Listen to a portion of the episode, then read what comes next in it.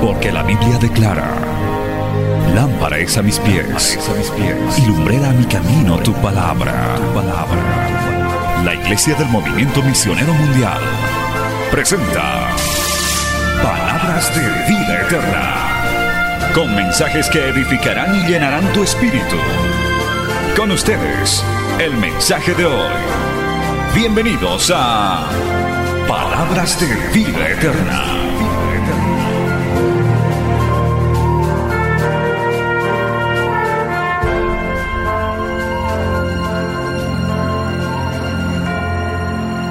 libro de Juan, capítulo 18, por favor, vamos a utilizar como lectura bíblica Juan, capítulo 18.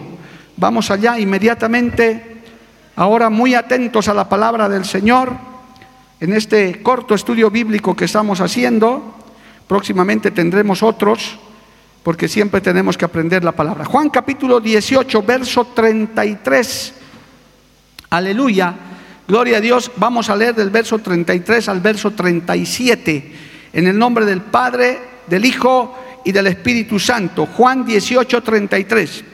Entonces Pilato volvió a entrar en el pretorio y llamó a Jesús y le dijo, ¿eres tú el rey de los judíos? Jesús le respondió, ¿dices tú esto por ti mismo o te lo han dicho otros de mí? Pilato les respondió, ¿soy yo acaso judío? Tu nación y los principales sacerdotes te han entregado a mí. ¿Qué has hecho? Respondió Jesús, mi reino no es de este mundo. Si mi reino fuera de este mundo, mis servidores pelearían para que yo no fuera entregado a los judíos, pero mi reino no es de aquí. Le dijo entonces Pilato, luego eres tú rey. Respondió Jesús, Tú dices que yo soy rey, yo para esto he nacido y para esto he venido al mundo, para dar testimonio a la verdad. Todo aquel que es de la verdad, oye mi voz, palabra fiel y digna del Señor.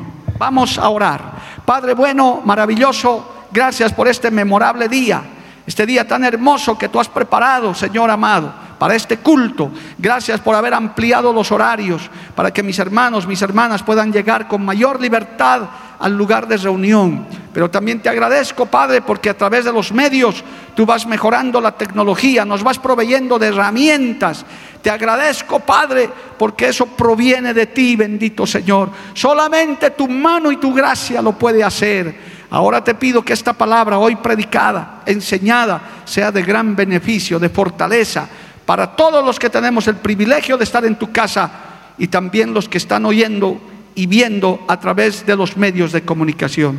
Es enviada en el poder de tu Espíritu Santo, Señor, y hallará cabida en cada mente, en cada corazón que pueda ver y oír este mensaje y volverá a ti con mucho fruto para honra y gloria de tu nombre. Amén y amén. Dando gloria a Dios, tome asiento como siempre, amado hermano.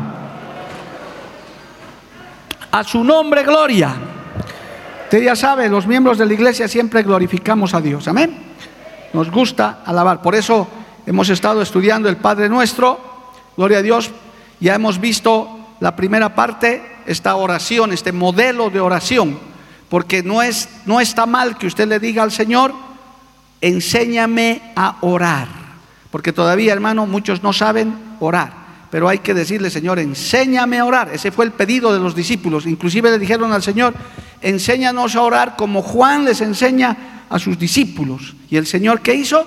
Les dijo, van a orar así, gloria a Dios. Y comienza el modelo de oración, el Padre nuestro. Padre nuestro que estás en los cielos. Y en el último culto hablamos de santificado sea tu nombre. Y ahí quedamos un poco apretaditos de tiempo, gloria a Dios, y quiero completar ese pedacito que falta en este estudio sobre el santificado sea tu nombre. Terminamos hablando el anterior culto que en el nombre de Cristo hay poder, que en el nombre de Cristo hay salvación, pero hay un texto que faltó leer ese día, que es Filipenses capítulo 2, simplemente para introducción y complementar esto. Filipenses capítulo 2, versos 9 al 11. Alabado el nombre de Jesús. Dice la palabra del Señor de esta manera. Filipenses capítulo 2, verso 9 al 11. Aleluya.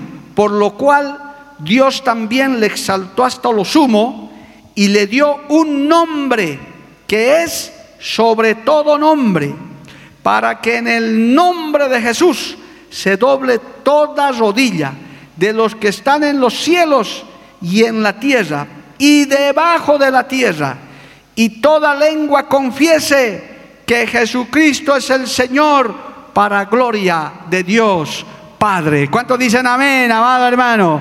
¿Cuántos glorifican el nombre de Jesús? Es el nombre sobre todo nombre. Aleluya. ¿Por qué? Porque el Señor lo exaltó después del sacrificio en la cruz del Calvario. En el nombre de Jesús, entonces se doblará toda rodilla, todas rodillas se postrarán. Eso habla de humillación, aleluya, de, lo que, de los que están en los cielos, en la tierra, nosotros, y debajo de la tierra. Oiga, ahí tenemos ya para otro estudio bíblico, ¿quiénes estarán debajo de la tierra? Y toda lengua confiese que Jesucristo es el Señor para gloria de Dios Padre. Un endemoniado, hermano, de verdad, no puede pronunciar el nombre de Dios. Si usted alguna vez ha estado en una liberación genuina, verdadera, hermano, usted le dice al endemoniado, diga, Cristo salva, no va a poder, su, lengua se le hace porque los demonios no pueden, es más, los demonios no pueden decir el nombre de Cristo fácilmente porque saben que en el nombre de Cristo, en el nombre de Jesús hay poder, en el nombre de Jesús ellos han sido derrotados, vencidos en la cruz del Calvario. En cambio, cuando uno es creyente, hermano, uno es libre, levanta el nombre santo de Jesús para poder, para bendición, para cobertura, para que usted también reconozca que solamente en Jesucristo hay salvación. Amén. Por eso decimos, santificado sea tu nombre. Jesús, aleluya. Y toda lengua confiesa. Entonces, faltaba ese detallito, hermano, ese texto clave de Filipenses capítulo 2, verso 9. Por eso no debemos usar el nombre de Dios en vano, menos para amenazar, para amedrentar. No, no, no. Siempre el nombre de Jesús será para bendición, para edificación. Alabado el nombre de Jesús. Muy bien, faltaba decir cito respecto a esa parte del Padre nuestro. Y hemos dicho también, para terminar el resumen, que Padre nuestro que estás en los cielos, santificado sea tu nombre, habla de una parte muy importante de la oración en general. Que dijimos que cuando usted comience a hacer sus oraciones, que cuando usted comience a hablar con Dios, siempre comience primero con adoración, con alabanza, exaltando. No vaya directo al pedido, hermano. No es que esté mal, obviamente, pero es muy recomendable, muy aconsejable, inclusive por este mismo modelo de oración, que cuando usted se arrodille delante de Dios o hable con Dios, comience con adoración, con alabanza, magnificando el nombre del Señor, dándole gracias a Dios por el día o por el momento que está pasando. Y recién puede pasar a la siguiente parte de la oración, porque con este venga tu reino comienzan ya los pedidos, comienzan ya las peticiones, porque este es un pedido. Venga tu reino, aleluya. Esto es una frase impactante, amado hermano. Según los datos que tengo aquí, los evangelistas, Mateo, Marcos, Lucas y Juan, registran más de 100 veces esta declaración que fue entregada por el Señor Jesucristo. Reino de los cielos, dice que en los evangelios está escrito 112 veces. Reino de Dios 32 veces reino o mi reino diez veces. ¿Esto qué quiere decir? Que el Señor hizo énfasis sobre un reino que acabamos de leer como texto base, que Él aclaró, el Señor aclaró que su reino no es de este mundo, no es un reino que se iba a establecer. Y esa fue una confusión, digamos, un, algo que los discípulos tenían la duda cuando se levantó Jesús de Nazaret como ese profeta poderoso, decían algunos, otros decían que era Eliseo, otros Elías, hermano, un gran profeta, comenzó su fama a extenderse y como los judíos estaban bajo el dominio del imperio romano, pensaron que iba a ser un libertador humano, que él iba a establecer su reino en la tierra. Es decir, para que podamos entender, que lo iba a derrocar al, al emperador romano y él iba a tomar el lugar de él y iba a establecer su reino en la tierra. Pero encontramos aquí que el mismo Señor Jesucristo dice en Juan 18:36, respondiéndole a Pilato, le dice, mi reino no es de este mundo, aleluya, mi reino no es de este mundo, sino, dice, porque si así fuera, mis servidores pelearían para que yo no fuera entregado a los judíos, pero mi reino no es de aquí. Por eso en un momento los discípulos, hermanos, se peleaban, porque decían, si él va a ser el gobernador, si él va a ser el rey, yo tengo que sentarme a su izquierda, yo tengo que sentarme a su derecha, yo tengo que ser el ministro de finanzas, como ocurre en el mundo secular, ¿verdad? Sube el jefe y lo primero que hacen es pelearse por los cargos y todos, todos aparecen. Eso es lo que sucede en el mundo, en todas partes, gloria a Dios. Pero el Señor aclaró, mi reino no es de este mundo. Por eso cuando eh, le pidieron que uno de los discípulos se siente a la izquierda, el otro a la derecha, les dijo, ustedes no saben ni lo que están pidiendo, porque eso no me es dado a mí, sino a mi Padre celestial. Alabado el nombre de Jesús. Así que hermano, tenemos que aclarar eso para entender esto del reino. Se menciona muchas veces. Venga tu reino. El reino de Dios, hermanos queridos, gloria a Dios, eh, no se refiere a un Estado o a una monarquía que se iba a establecer en ese tiempo, sino declara, oiga bien, la soberanía, el señorío de Dios. Porque en el tiempo que se escribe la Biblia, para que todos entendamos, es que el rey era, hermano, un monarca absoluto, su voluntad, los reyes humanos, de carne y hueso les estoy hablando, nosotros no lo hemos vivido, no, no, no nos cuesta entender, porque nosotros somos occidentales, de democracias y cosas así, nos cuesta entender. Pero en ese tiempo era normal. si usted ve el libro de los reyes, había reyes inclusive hasta de ocho años, niños, que la gente se les sometía. Y lo que decían era ley. Ellos decidían sobre almas y haciendas, ellos hacían, su voluntad se hacía, se sometían al rey. Entonces, cuando dice la Biblia, venga tu reino, entonces está diciendo, estamos declarando el señorío, la potestad, el dominio de Dios sobre todo, pero también sobre nuestras vidas. Alabado el nombre de Jesús. ¿Cuántos pueden decir Cristo es mi Señor? ¿Cuántos pueden decir Cristo es mi Rey? Pocos, ¿no? Pero dígalo, hermano. Cristo es mi Señor. Cristo es mi Rey. Podríamos decir algo más que, que hoy en día casi ya no cuadra. Cristo es mi amo. Aleluya. Eso como que modernamente, como es, no, ¿acaso yo soy esclavo? Yo soy esclavo, hermano. De Cristo. Porque cuando me dicen siervo, yo digo, sí, soy siervo, soy esclavo de Cristo, estoy sometido a la voluntad de Dios, a su señorío. Yo quiero hacer lo que mi Señor, lo que mi rey dice. Y cuando mi rey manda, su pueblo dice, Amén. Eso, denle un aplauso al Señor, hermano.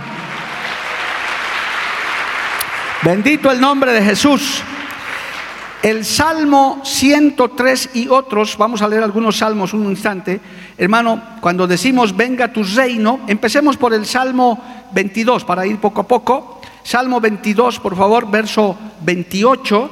Mire, estamos estableciendo que cuando decimos venga tu reino, estamos primero reconociendo el señorío el reinado de Dios sobre todo y sobre nuestras vidas también. A ver, Salmo 22, 28, ¿qué dice ese precioso salmo? Porque de Jehová es el reino y él regirá, ¿qué cosa? Las naciones. Vamos a, para entender esta partecita, vamos a, vamos a aclarar que las naciones son los reinos pequeños, ¿verdad? Está dividido el mundo en cientos de reinos pequeños que son las naciones, con fronteras, con normas, con todo. ¿Quién es el, dice, quién es el rey de todos? Porque de Jehová es el reino y él va a regir, va a gobernar sobre todas las naciones. Gobierna sobre todas las naciones. Aleluya. Gloria al nombre de Jesús. Vamos a aclarar esto. Otro salmo, 47, verso 8. Salmo 47, verso 8. Reinó Dios sobre las naciones, se sentó Dios sobre su santo trono. Los príncipes de los pueblos se reunieron como pueblo del Dios de Abraham, porque de Dios son los escudos de la tierra. Él es muy exaltado. Todos los gobernantes del mundo, llámense como se llamen, de la nacionalidad que sean, en este siglo XXI, hermano, sea del país que sea, del más pequeño, del más poderoso, del mediano, del desarrollado, del subdesarrollado, del primer, segundo, tercer mundo, como le llaman, todos están bajo el reinado de Dios, bajo el dominio de Dios. Alabado el nombre de Jesús. ¿Cuántos alaban a Dios por eso, amado hermano? La Biblia lo declara en muchas partes. Reinó Dios sobre las naciones. Por eso, por Biblia, hermano, yo digo que eso de la democracia, de presidente, es solamente un juego que Dios permite que hagan. Porque también la Biblia dice, Él es el que pone reyes y saca reyes. Las naciones, Él designa. El resto de las papeletitas, de campañitas y demás, eso pues él se debe reír, decir, con algo que se distraigan estos humanos, gloria a Dios. Pero el Señor es el que designa. Toda autoridad está puesta por Dios y las que hay por Dios han sido establecidas, dice el libro de Romanos. Toda autoridad, tanto secular como espiritual. ¿Por qué? Por ese reino, por ese dominio del Señor. Y mire, este salmo más, Salmo 103 verso 19. Leamos este salmo más. Alabado el nombre del Señor. Mire lo que dice, hermano. Salmo 103, verso 19. Jehová estableció en los cielos su trono y su reino domina sobre todos. Y pastor, ¿qué es todos? Todos, todos. Jehová estableció en los cielos su trono y su reino domina sobre todos. Por esto, amados, los que ya son nacidos de nuevo, porque vamos a ver eso enseguida, hermano, usted desde el momento que entrega su vida a Cristo, lo recibe al Señor como Señor y Salvador, usted ya está reconociendo el señorío y el reinado de Dios sobre su vida usted ya no tiene voluntad en términos de hacer lo que quiera. Usted tiene un Dios que le guía, le protege, le cuida y gobierna sobre usted. El mismo Señor Jesucristo, nuestro amado Maestro, cuando llegó a la tierra, no vino a hacer su propia voluntad.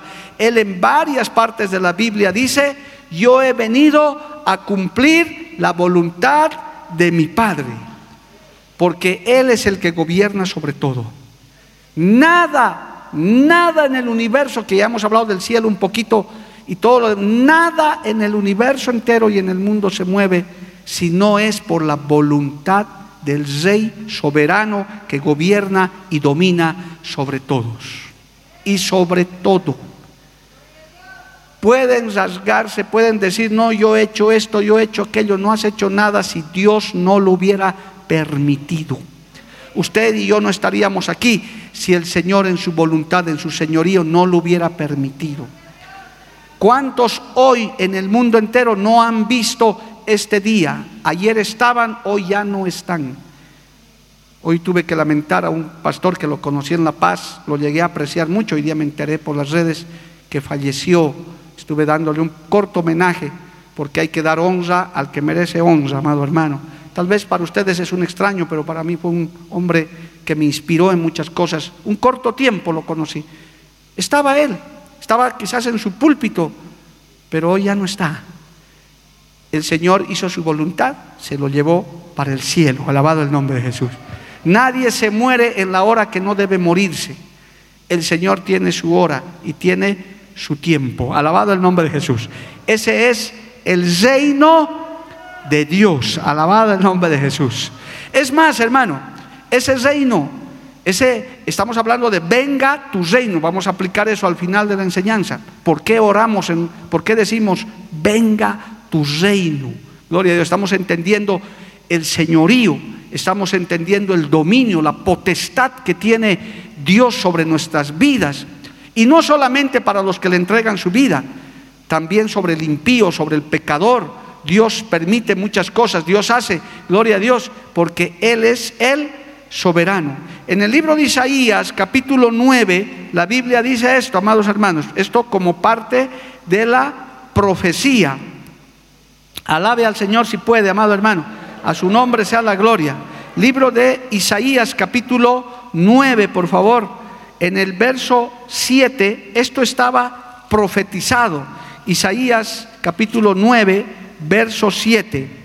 Lo dilatado de su imperio y la paz no tendrá límite sobre el trono de David y sobre su reino, disponiéndolo y confirmándolo en juicio y en justicia desde ahora y para siempre. El celo de Jehová de los ejércitos hará esto. Este capítulo habla del nacimiento y reinado del Mesías. Alabado el nombre de Jesús. Esta tierra, hermanos, esta tierra como está, va a disfrutar del reinado milenial del Mesías durante mil años. Está escrito. No ahora. Tienen que suceder varios acontecimientos para eso. Y esta profecía de Isaías 9 habla del establecimiento de ese reino. Mil años con este mundo como está y posteriormente todo será deshecho y vendrá cielo nuevo y tierra nueva y vamos a reinar juntamente con Él para siempre, por los siglos de los siglos. ¿Cuántos se gozan por eso, amado hermano? Dele un aplauso a Cristo, a su nombre, gloria. Aleluya. O sea que esto de hablar del reino, del establecimiento del reino, hermano, es muy grande, es muy tremendo. Aquí la gente se está peleando por carguitos de cinco años, de cuatro años, perdónenme el término, por peguitas de, de tres años. Usted y yo, dice la Biblia, amados, estoy tratando de resumir la enseñanza, dice que somos reyes y sacerdotes del Señor, reinas y sacerdotisas para el Señor que vamos a reinar juntamente con Él. Primero mil años y luego eternamente. Los mil años van a ser en esta misma tierra. David reinará en Jerusalén y el Señor reinará con vara de hierro esta humanidad. Nos les va a enseñar a las naciones cómo se gobierna con justicia, con equidad, cómo se gobierna con sabiduría ¿Y quién cree que, vamos, que, vamos a, que van a estar con Él? Usted y yo, los que lleguemos allá, amado hermano. Usted no va a ser cualquiera, usted va a ser un rey sacerdote. La gente impía de ese tiempo, hermano, se va a tener que inclinar ante el rey Julio, ante la reina Liliana, ante el rey Mario, porque van a decir, estos gobiernan. Ahorita no somos nada, pero espérese, hermano, que reinemos con Cristo. Gloria al nombre de Jesús vamos a estar. Eso, no me estoy inventando yo, eso está en la Biblia. Por eso en la oración volviendo dice, venga tu reino. Claro, ahorita usted dice, no, yo, yo no quiero eso, yo, pero cuando esté allá quiero escucharlo, te voy a buscar, a ver ahora que no querías, gloria a Dios. Te hacías al humilde, pero el, el Señor ha ganado eso para usted y para mí, amado hermano. No podemos entender a cabalidad porque no tenemos esa mentalidad de rey, de súbdito, pero hablemos solamente de señorío, de dominio, de autoridad. El Señor va a enseñar y va a traer su reino. Eso está profetizado en Isaías capítulo 9. Puede leer todo el capítulo, pero hermano, Él estará en su reino y nosotros reinaremos con Él. Bendito el nombre de Jesús. A su nombre sea la gloria.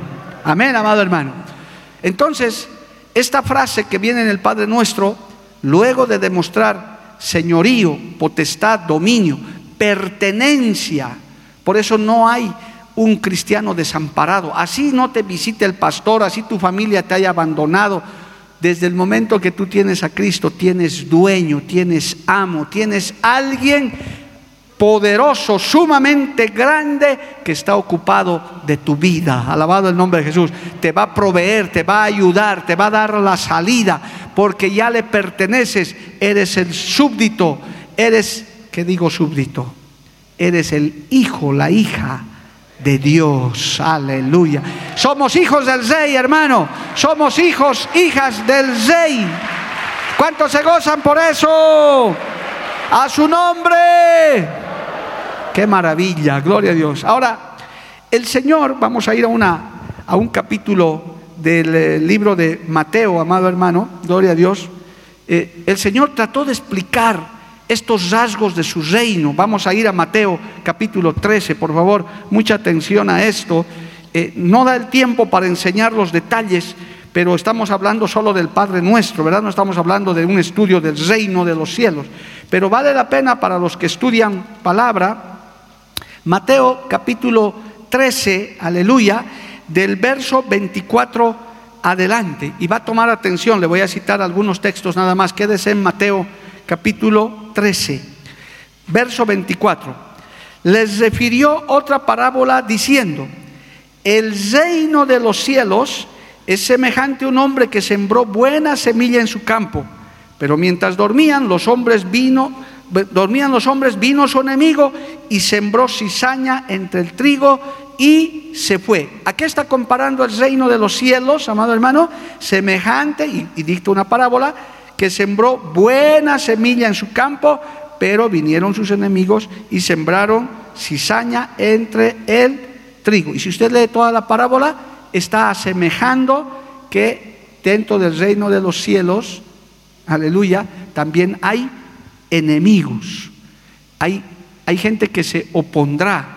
Cuando el Mesías llegó a la tierra, el mismo rey Herodes se alborotó, dice, Jerusalén con todo él, porque dijo, ha nacido el Mesías, el rey de los judíos, y él dice que indagaba dónde, dónde había de nacer, no para irlo a saludar hipócritamente, sino para matarlo. ¿Por qué? porque el reino, el establecimiento del reino de Dios, hermano, siempre ha tenido oposición, siempre ha tenido y tendrá. Por eso aprovecho la oportunidad, hermano, hermanita, si eres un cristiano fiel, una cristianita fiel, siempre tendrás oposición, te harán bullying, se burlarán, te insultarán. No es a ti nomás que te pasa eso. El apóstol Pedro dice, eso les pasa a todos los que dan testimonio y fe del Señor, porque el reino de los cielos sufre violencia pero los valientes y los violentos lo arrebatan, dice la palabra, los que perseveran, los que dicen, hay enemigos, pero hay enemigos vencidos, porque de todas maneras el reino de los cielos se establecerá. Alabado el nombre de Jesús. ¿Cuántos dicen amén, amado hermano? Mire más abajito, en el, eh, seguimos en Mateo 13, 13, 31. Otra parábola les refirió diciendo, el reino de los cielos es semejante al grano de mostaza que un hombre tomó y sembró en su campo, el cual a la verdad es la más pequeña de todas las semillas, pero cuando ha crecido es el mayor de las hortalizas y se hace árbol, de tal manera que vienen las aves del cielo y hacen nido en sus ramas. El reino de los cielos es semejante al grano de mostaza o a la semilla de mostaza. Y más adelante el Señor utiliza este mismo grano de mostaza para señalar sobre la fe. Que hay que tener fe como un grano de mostaza. Entonces el reino de los cielos es semejante al grano de un mostaza que sembró. Esto habla de fe. Lo que yo le estoy hablando usted si fuera un incrédulo, con todo respeto para mis amigos que, y amigas que recién están, no creen, dicen, estos son cuentos, se está inventando, mostrando su pantallita este predicador, inventitos son. No es así. Esto se cree y se acepta por fe. ¿Cuántos creen que hay un reino celestial, amado hermano? ¿Cuántos creen en el Rey de Reyes y Señor de Señores? Usted lo cree porque tiene fe. ¿Cuántos creen que Dios está aquí? El Espíritu Santo está aquí. ¿Por qué lo cree? Por fe. Porque ese, esa fe, ese granito de mostaza ha sido depositado en nuestro corazón. Por eso el apóstol Pablo decía, si todo lo que nos han contado de Cristo, de la redención, fuera mentira, fueran cuentos, los cristianos somos los más dignos de conmiseración, de lástima, porque hemos perdido miserablemente el tiempo. Somos dignos de lástima, dice el apóstol Pablo, porque si todo fuera un cuento, si resulta que los, los de la reencarnación, los de espiritistas tuvieran razón, un día nos vamos a ver en la eternidad, igual que decir, perdido 40 años de mi vida creyendo en que iba a haber un reino. Y no había habido, ahora soy una energía flotante igual que todos. Ni modo, ¿no? Pablo dice, qué lástima, hemos perdido nuestro tiempo, cuando podía haber hecho esto, esto. Pero por fe nosotros sabemos que tenemos un Dios vivo, verdadero, un Dios real que está en esta noche diciéndonos, ustedes van a reinar conmigo. Por eso tienen que decir, venga tu reino. ¿Cuántos dicen, venga tu reino, Señor? Aleluya. Mire, más abajito, la parábola de la levadura. Estoy en Mateo 13:33. El reino de los cielos es semejante a la levadura que tomó una mujer y escondió en tres medidas de harina hasta que todo fue leudado. Una fe que crece. Una fe, alabado el nombre de Jesús, que es como la levadura. Aquí los panaderos y panaderas saben, hermano, cómo esa levadura infla las cosas. El reino de los cielos es algo que crece, que avanza.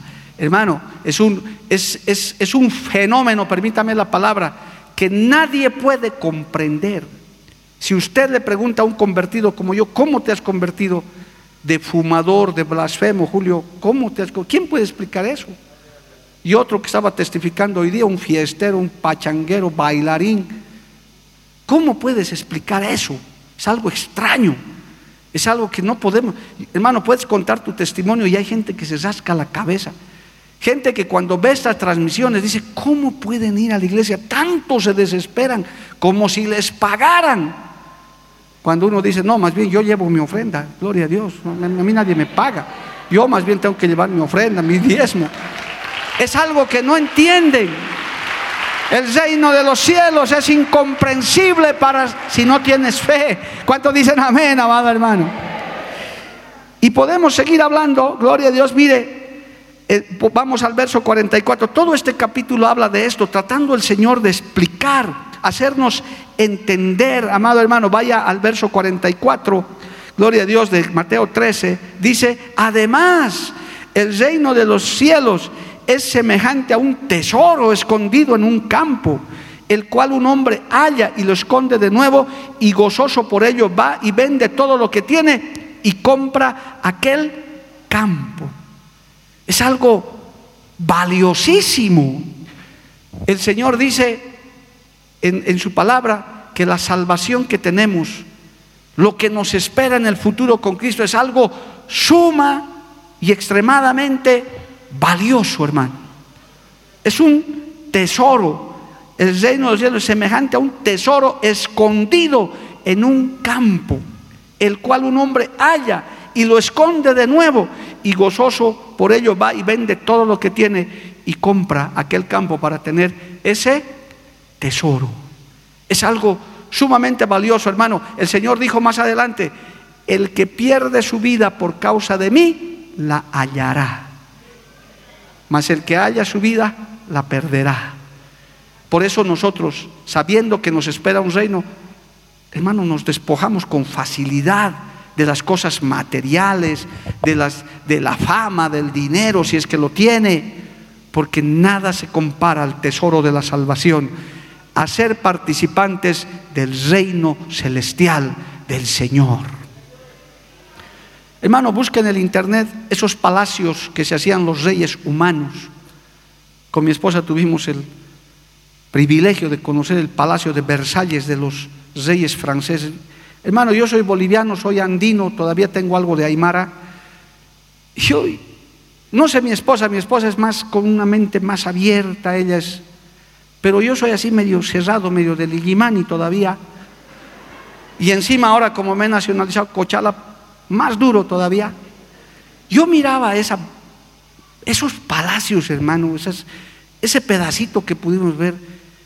Decía, Dios mío, estos reyes tenían para, para que la reina se siente a hacer su tejido, una sala gigante lleno de muebles lujosos, solo para que se siente a tejer o a coser, ¿qué sabrían hacer con, con su corte? Sus caballerizas, oye hermano, más grande que el estadio. Sus jardines, no hermano, yo digo, los reyes de la tierra, semejante riqueza, semejante dominio, que con un dedo podían hacer matar a quien sea. Yo te quiero decir en esta noche, hermano, este tesoro, comparado con eso, esos, palacios que se han hecho, es una basura, hermano. No es nada, nada comparado con, la, con los palacios celestiales, con el reino de los cielos, que es necesario dejarlo todo, no importa con tal de alcanzar estar en el reino de los cielos. ¿Cuánto dan gloria a Dios por eso, amado hermano? Eso es lo que me animaba a ver con mente más abierta. Decía, pensar que estos palacios que se hacen estos no son nada comparado con lo que a mí me espera y a todo creyente fiel. Por eso uno puede renunciar a lo que sea, amado hermano. Y así va comparando, podíamos sacar más enseñanza, el tiempo me está pisando. Voy a leer lo último, porque si usted sigue leyendo Mateo 13 va a encontrar todavía. En el verso 45, también el reino de los cielos es semejante a un mercader que busca buenas perlas que habiendo hallado una perla preciosa, fue y vendió todo lo que tenía y la compró. Ahí está después la red. Hermano, es que esto es algo muy grande, algo muy maravilloso. Por eso el Señor en su oración modelo dice, venga tu reino. Yo quiero reinar, yo reconozco tu dominio, me alegro en servirte, me gozo en ser tu súbdito, tu esclavo, de ser parte de tu reino. A mí eso me provoca gozo, aleluya. Porque lo que nos espera, hermano, no en esta tierra solamente, lo que nos espera en la eternidad es algo muy grande, muy maravilloso, que ya, ya ni palabras tengo para hacerla entender, hermano, porque no, no alcanzan las palabras. Yo no sé si tal vez un erudito nos haría entender mejor, pero creo que la palabra se explica por sí sola, bendito el nombre de Jesús, amén. Por eso, por estas maravillas, el Padre nuestro dice, venga tu reino. Es más, permítame esto más, tenemos unos minutos, gloria al nombre de Jesús. El Señor, cuando comenzó a predicar Él el Evangelio, vaya un instante nada más como muestra al primer capítulo de Marcos, y les enseñó eso a sus discípulos después, pero porque Él fue el primer predicador, Él se levantó primero. Marcos capítulo 1, verso 14 y 15 dice esto. Después que Juan fue encarcelado, dice esto, Juan 1, eh, perdón, Marcos 1.14, después que Juan fue encarcelado, Jesús vino a Galilea predicando el Evangelio de qué? Del reino, diciendo, el tiempo se ha cumplido y el reino de Dios se ha acercado. Arrepentíos y creed en el Evangelio.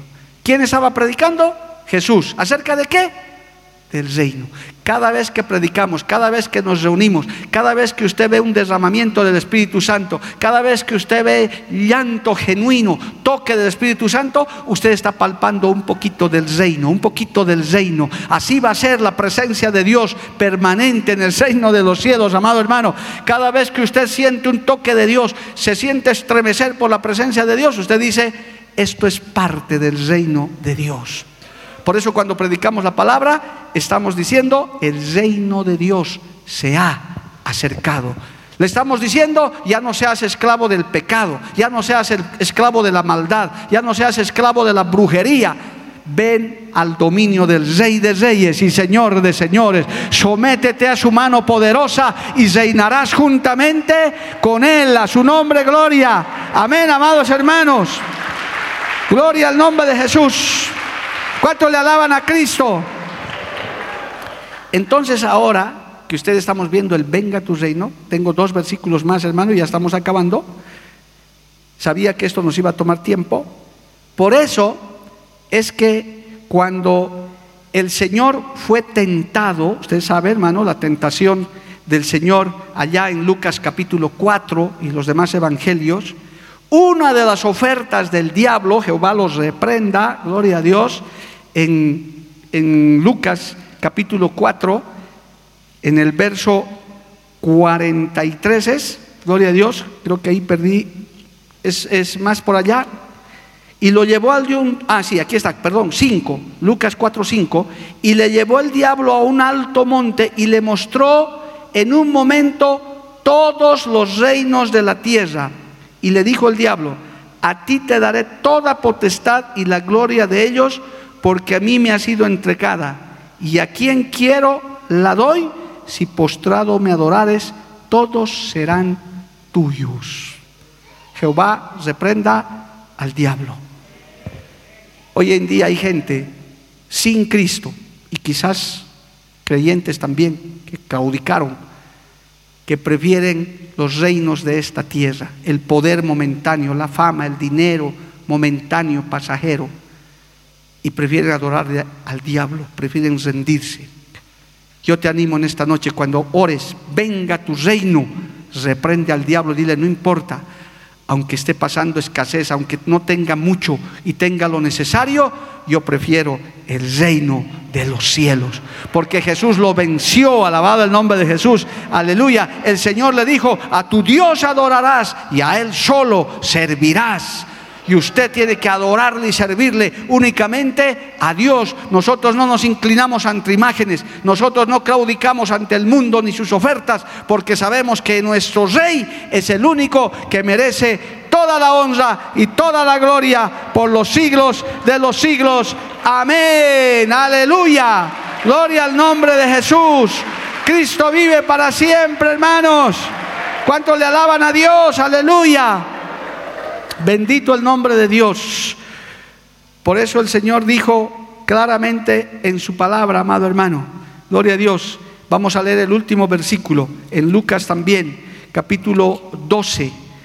Dice el Señor esto, Lucas capítulo 12, verso 29, adelante hasta el 31. Este es un texto que usted lo sabe de memoria.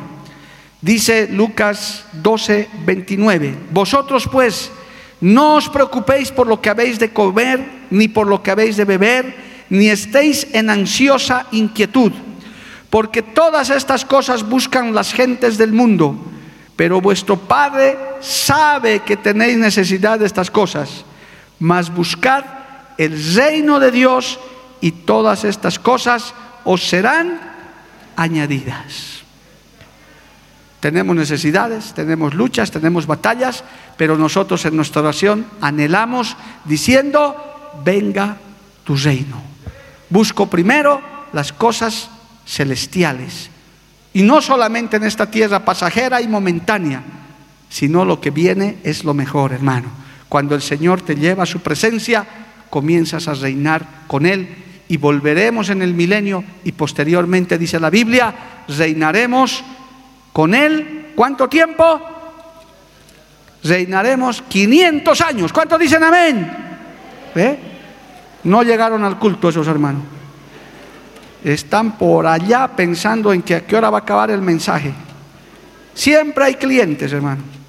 La Biblia dice que reinaremos eternamente con Él. A su nombre sea la gloria. Amén, amados hermanos. Aleluya. Gloria al nombre de Jesús. Quiero terminar. Mire, del venga, ahora usted ya sabe por qué tiene que decir venga tu reino. Si usted no estudia así, este panorama poquito que le estoy dando, hermano, y hay mucho más todavía, qué tremenda es la oración del Padre nuestro hasta aquí. Padre nuestro que estás en los cielos, santificado sea tu nombre, venga tu reino. Quiero llevarlo al último versículo de la Biblia y tiene que ver con esto, amado hermano. El último versículo de la Biblia, Apocalipsis capítulo 22, aleluya, versículos 20 y 21, los últimos versículos de la Biblia. ¿Qué dice? El que da testimonio de estas cosas dice, ciertamente vengo en breve. Amén. Sí, ven Señor Jesús. La gracia de nuestro Señor Jesucristo sea con todos vosotros. Amén. ¿Qué tenemos que decir? Ven Señor Jesús a establecer tu reino, pero sepas que ya en tu vida está establecida, porque el creyente vive bajo las normas del reino de los cielos. Por eso a muchas cosas nosotros decimos, no, yo no participo en esto, yo no hago este otro, yo no adoro esto, yo, porque usted ya vive bajo las leyes del reino y anhelamos que eso venga a nuestra vida. Ven, Señor Jesús. Aunque algunos evangelistas me dicen, hermano, hay que pensar en los que no tienen a Cristo, ¿verdad? También. Pablo aún decía eso, quiero irme con el Señor, pero me siento estrecho porque también quiero quedarme, porque hay tanta gente que no sabe de estas cosas. Hermano querido, si tan solo esos religiosos que oran el Padre nuestro supieran lo que están diciendo cuando dicen, venga tu reino. Hay gente que lo repite por repetir, pero no saben estas grandezas de por qué el Señor puso eso en esa oración modelo. Venga tu reino porque Él quiere establecer. Es más, no solo quiere, lo va a hacer, lo va a establecer y ya ha comenzado con su iglesia. Por eso su iglesia vive bajo los mandatos del Rey de Reyes y Señor de Señores. Por eso nosotros no necesitamos estar consultando gente humana. No, hermano, primero nosotros consultamos a Dios y Él con sus leyes, con sus estatutos, nos guarda de todas esas cosas porque su reino ya se está estableciendo. Hay una muestra de su reino a través de su iglesia y pronto se establecerá en el reino de los cielos. Dale un aplauso a Dios, ponte de pie, amado hermano, el tiempo se ha acabado. Póngase de pie, por favor, en esta noche. Gloria a Dios, continuaremos la próxima semana con este Padre nuestro. Vamos a orar, vamos a darle gracias a Dios por esta enseñanza, por este tiempo precioso que Dios nos ha dado. Padre Santo, yo te doy gracias en esta noche maravillosa. Gracias porque nos has congregado Gracias por este nuevo horario, Señor, en el que más gente puede llegar, más de tus hijos, de tus hijas, podemos llegar, Señor, a escuchar tu palabra. Dios bendito que a través de esta enseñanza puedas haber hablado a muchos amigos, hermanos que están en los medios de comunicación también, Dios Santo. Ven pronto, Señor, venga tu reino, establece tu reino, Señor bajo tus leyes, bajo tus normas, bajo tus estatutos. Aquí está tu pueblo que te adora. Aquí estamos tus hijos, tus hijas, que estamos esperando, Señor, el establecimiento de ese reino milenial y ese reino eterno, Dios de la gloria. Oh Padre celestial, Padre maravilloso.